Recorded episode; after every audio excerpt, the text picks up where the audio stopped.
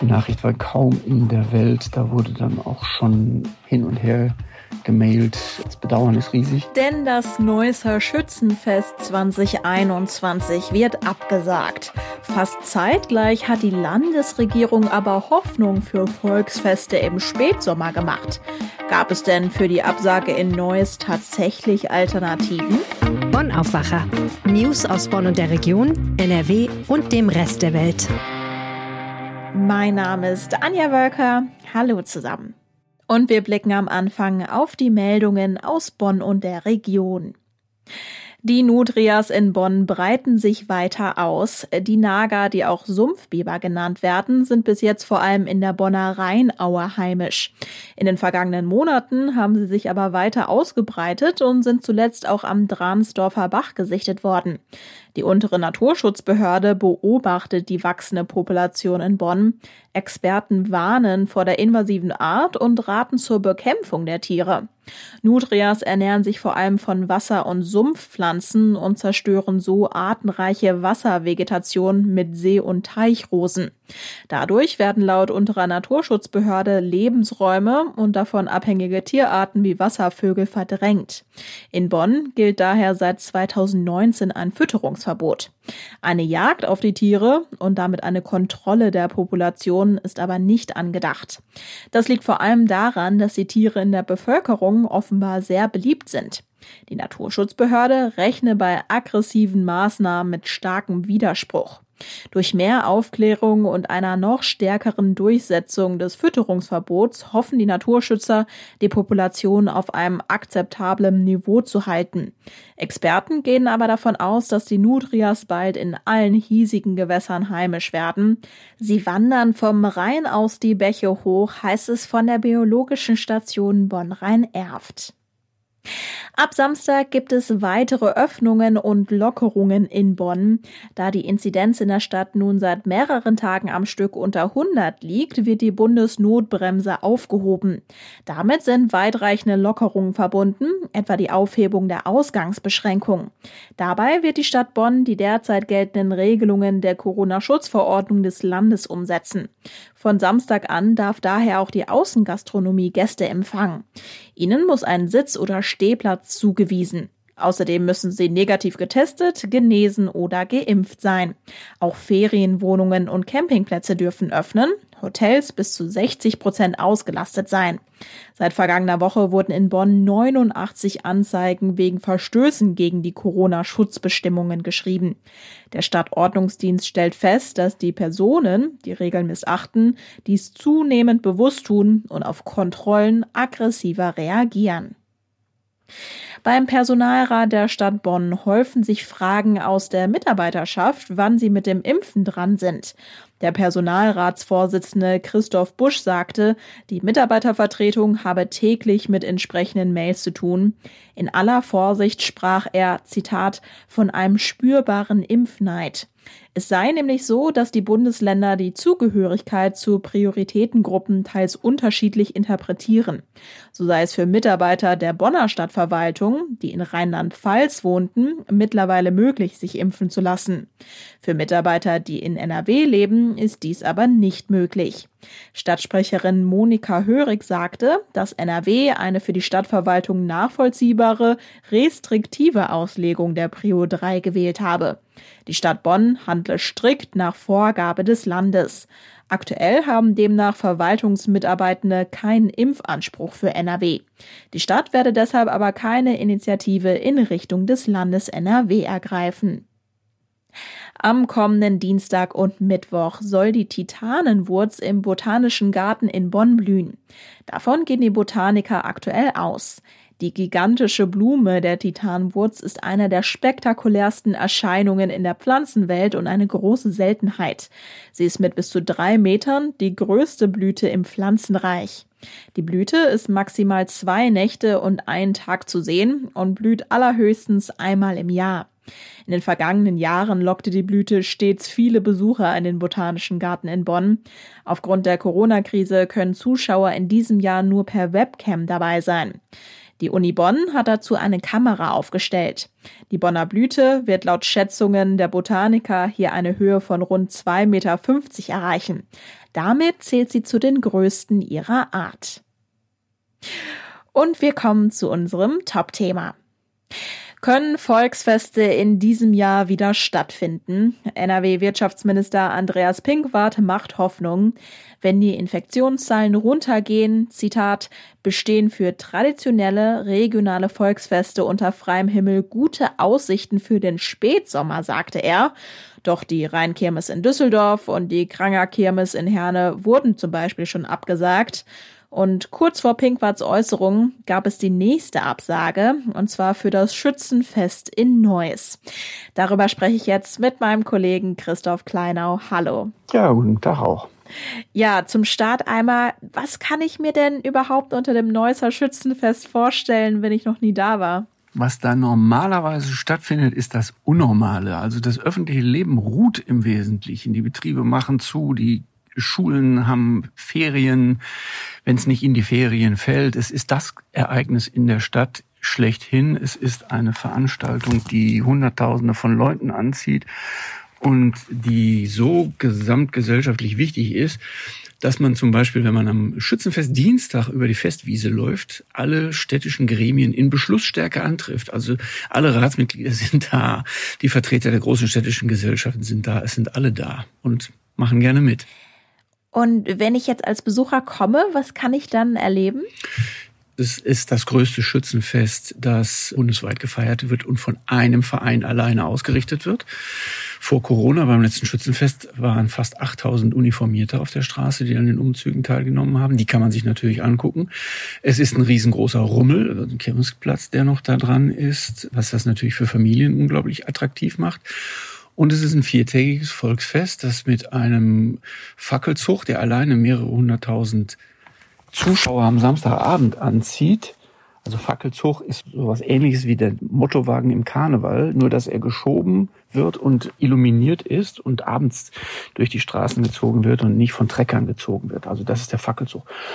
Und der Fackelzug mit ganz starken lokalen und politischen Bezügen, das ist das erste Highlight. Sonntags ist die große Kirmesparade oder die große Schützenparade, die auch seit Jahren im Fernsehen übertragen wird. Und am Dienstag, wenn der neue Schützenkönig ermittelt wird, ist dann sozusagen das große Finale.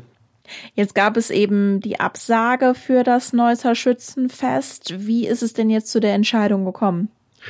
Es gab eine etwas längere Diskussion des Komitees, also sozusagen des ständig tagenden Festausschusses zu diesem Punkt, ob der Zeitpunkt richtig gewählt ist. Aber die Chorführer haben dann dem Komitee letzten Endes den Rücken gestärkt und gesagt, Leute, äh, wir können das jetzt nicht noch länger, die Entscheidungen noch länger auf die Bank schieben. Es ist nicht vertretbar. Die Schützen brauchen Gewissheit. Die Partner bei den Schaustellern brauchen Gewissheit. Die Rettungsdienste und alle, die sich auf dieses Fest vorbereiten müssen, brauchen Gewissheit. Und für die sorgen wir jetzt. Und fand ich auch einen ganz netten Nebenaspekt es wird auch noch die Spaltung der Züge verhindert, denn auch bis runter in die einzelnen Zuggemeinschaft gibt es immer noch Leute, die sagen, was auch immer geht, wir sollten es machen und ein paar Vorsichtige, die sagen, nee, nee, lass mal, lass mal lieber noch zuwarten. Und man wollte jetzt nicht riskieren, dass durch eine Entscheidung zu einer Kirmes Light oder so am Ende die Züge dann vielleicht nur in halber Mannschaft antreten, weil die andere Hälfte lieber zu Hause bleiben will. Also man hat jetzt einfach den brutalen Schlussstrich gezogen, aber auch gleichzeitig gesagt, Leute, wir machen uns nicht unsichtbar. Die Schützen haben ja im letzten Jahr schon mit großem Aufwand an diesem letzten Augustwochenende, unserem traditionellen Festwochenende, dafür gesorgt, dass es was zu sehen gab und nicht wirklich was, nicht viel zu erleben, aber es gab was zu sehen. Und in diesem Jahr soll es, so ist ja die Hoffnung, ein bisschen mehr geben. Ja, jetzt sind wir ja in einer Phase der Pandemie, wo wir vielleicht mit mehr Optimismus in die Zukunft schauen könnten, denn die Impfquoten gehen nach oben. Die Kassenärztliche Vereinigung Nordrhein hat erst gestern nochmal gesagt, dass sie davon ausgeht, dass alle impfwilligen Erwachsenen in NRW bis Sommer auch ein Impfangebot bekommen werden. Hätte man da in Neues nicht vielleicht auch optimistischer sein können? Optimistischer hätte man in, insofern eigentlich gar nicht sein können, weil egal was Ende August möglich sein wird, Das Komitee ist einfach davon ausgegangen, dass es auf gar keinen Fall sich so weit die Situation entspannen kann, dass man ein Schützenfest in der traditionellen Form, also ohne irgendeine Einschränkung feiern kann. Und die Neusser haben dann für sich entschieden, das Neusser Bürgerschützenfest kann es nur ganz oder gar nicht geben und sich damit auch gegen alle möglichen Diskussionen, die auch geführt werden, über ein Schützenfest Leid. Ne? Wir machen einen Umzug, einen kleinen, und ermitteln einen neuen König und dann gehen wir nach Hause, um mal so ein Szenario zu skizzieren. Das ist etwas, was die Schützen nicht wollen. Was Herr Pinkwart natürlich mit seinem Statement auch in Gang gesetzt hat, das ist etwas, was die Neusser hier beim Schützengipfel Anfang des Jahres auch schon beschäftigt hat. Schützengipfel, also das Treffen aller ähm, Schützenpräsidenten zusammen mit dem Bürgermeister. Das ist etwas, was eine Öffnungsperspektive in Richtung Herbst gibt. Wir haben eine Schützenfestsaison im Neuss, die im Mai beginnt und die im Oktober erst endet. Und diese Kirmesveranstaltungen, diese Brauchtumsfeste im September und Oktober, zum Beispiel in Norf oder in Üdesheim, die scheinen ja noch möglich zu sein. Und anders als im vergangenen Jahr, wo man gesagt hat, komm, wenn keiner feiern kann, dann feiern auch die nicht, die feiern könnten, ganz hinten raus, hat man gesagt, also diese Solidarität wird dieses Jahr nicht erwartet, wenn es im Herbst eine Lockerung gibt wenn in Üdesheim oder in Norf oder im anderen Ortsteil vielleicht noch gefeiert werden könnte, dann sollen die das auch tun. Und da sind natürlich jetzt ja noch schon Sorgen laut geworden, dass man dann in Üdesheim, das ist eine kleine Gemeinde mit 6000 Einwohnern, dass man dann möglicherweise das größte Schützenfest der Vereinsgeschichte erlebt, weil einfach alle dahin kommen und mitmachen wollen. Ja, du bist nicht nur Journalist, sondern auch Mitglied im Schützenverein, darf ich verraten. Wie fühlt sich das denn an, so eine Absage im zweiten Jahr in Folge? Also ich kann aus meinem Zug berichten, ich bin bei den Grenadieren aktiv und da ist das Kümmernis groß. Also die Nachricht war kaum in der Welt. Da wurde dann auch schon äh, hin und her gemailt. Das Bedauern ist riesig. Es war aber auch mehr oder weniger abzusehen. Was uns jetzt aufrechterhält als Schütze, ist die Perspektive, dass vielleicht in kleinerem Rahmen was geht. Kleinerer Rahmen heißt bei uns, dass unterhalb des Neusser Bürgerschützenvereins, das ist ja eine riesen Holding, wenn man sich da mal so vorstellen will, mit insgesamt elf Chors, dass auf Chorebene etwas möglich ist. Da ist zum Beispiel bei den Grenadieren akut in Planung, ob man vielleicht zu Ehren unseres Majors Markus Aweiler eine Veranstaltung unter freiem Himmel für bis zu 400 Leutchen machen kann. Hoffen wir alle drauf, dass das zustande kommt. Auf jeden Fall wird es etwas auf der Zugebene geben. Und das tröstet uns ein bisschen, dass wir also mit unserem Freundeskreis von 20 Jungs am Schützenfestwochenende Ende August auf jeden Fall ein kleines Programm zusammen basteln. Da arbeiten wir auch schon dran, um die drei Tage dann wenigstens in Gemeinschaft zu verbringen. Ne? Das große Schützenfest gibt es nicht, aber das ist ja nicht das Ende des Neusser Schützenwesens. Herzlichen Dank, Christoph Kleinau, für das Gespräch. Bitteschön. Das Klimaschutzgesetz des Bundes greift zu kurz. Das hatte das Bundesverfassungsgericht vor kurzem entschieden. Denn Vorgaben für weniger Emissionen nach 2031 waren nicht ausreichend genug, hatten die Richter gesagt. Mittlerweile hat die Regierung ein geändertes Klimaschutzgesetz auf den Weg gebracht mit neuen Jahreszielen und einem neuen Fahrplan auch für die Zeit nach 2031. Und jetzt gibt es auch Bewegung in NRW bei uns. Die Landesregierung will ihre eigenen Klimaziele nachschärfen. Meine Kollegin Kirsten Bialdiger hat dazu jetzt die Infos. Hi. Hallo Anja. Was sind denn die Pläne der schwarz-gelben Landesregierung? Ja, es gibt da schon einen Entwurf für ein neues Klimaschutzgesetz. Und dann kam eben, wie von dir erwähnt, das Urteil des Bundes, es ist kein Urteil, es ist ein Beschluss des Bundesverfassungsgerichts dazwischen. Jetzt kam das also mitten in diesen Gesetzgebungsprozess hinein und auch in Nordrhein-Westfalen soll jetzt das Klimagesetz an die neuen Vorgaben des Bundes angepasst werden. Das sagte NRW-Wirtschaftsminister Andreas Pinkwart. Zum Verständnis, warum brauchen wir denn überhaupt so ein Gesetz auf Landesebene, wenn es jetzt eben ein Gesetz auf Bundesebene gibt, was ja auch verschärft ist und auch NRW quasi mit einschließt? Das ist eine wirklich gute Frage. Darüber haben sich auch die Sachverständigen, die kürzlich in einer Anhörung zusammenkamen im Landtag, die haben sich darüber auch verständigt und ihre Meinungen kundgetan. Es macht aber tatsächlich Sinn, weil diese Ziele eben nur den Rahmen vorgeben. Ich sage noch mal kurz, also jetzt soll Bis 2030 sollen 65 Prozent weniger Treibhausgase ausgestoßen werden als 1990. Vorher hatte man gesagt, 55 Prozent reichen. Und für 2040 liegt dieses Reduktionsziel sogar bei 88 Prozent gegenüber 1990. Das ist alles Folge dieses Beschlusses des Bundesverfassungsgerichts, weil eben die nächstfolgenden Generationen, ich nehme an, dazu gehörst du auch, sollen nicht über, über die Maßen belastet werden, während die Älteren sich quasi einen schlanken Fuß machen und sagen, wir haben jetzt genug getan. Also das war die Aussage des Bundesverfassungsgerichts. Aber um nochmal auf deine Frage zurückzukommen, es macht Sinn, denn die Umsetzung dieser Ziele, die muss auf Landesebene erfolgen. Und da sagen eben Experten überwiegend, ist es wirklich gut, wenn für jeden Sektor ein Ziel vorgegeben wird, wie viele Emissionen dort reduziert werden müssen, so dass man also aus diesem übergreifenden Ziel mehrere kleine Unterziele macht, die das Erreichen des Gesamtziels dann auch wahrscheinlicher machen. Kannst du mal ein Beispiel nennen? Also wenn wir jetzt sagen, ein Sektor soll konkrete Ziele haben, weiß man schon, was das dann konkret bedeutet? Äh, leider noch nicht und darum ging es auch. Da hat sich auch die Debatte daran auch entzündet zum Teil, dass eben die Grünen, die Grünen haben gefordert, die Opposition, dass jetzt wirklich konkret gesagt werden müsse, auf welchen Gebieten welche Einsparungen erzielt werden müssen. Ich sage ein Beispiel, man könnte sagen, der Verkehrssektor, der bisher noch gar nicht so viel beigetragen hat und noch nicht so viele Emissionen verringert hat, dem könnte man auftragen, das ist jetzt aus der Luft gegriffen, weil es, wie gesagt, diese Ziele noch nicht gibt. Der könnte gesagt bekommen, ihr müsst bis 2030 eure Treibhausgase um 75 Prozent reduzieren. Dasselbe könnte man machen bei energetischer Gebäudesanierung. Andere Bereiche haben ein bisschen mehr bisher schon beigesteuert, sodass am Ende dann auf äh, dieses Gesamtziel von minus 65 Prozent auch erreicht wird. Gut, die Grünen sind also nicht zufrieden und deshalb war die Debatte erregt. Kannst du uns da mal einen Eindruck von geben?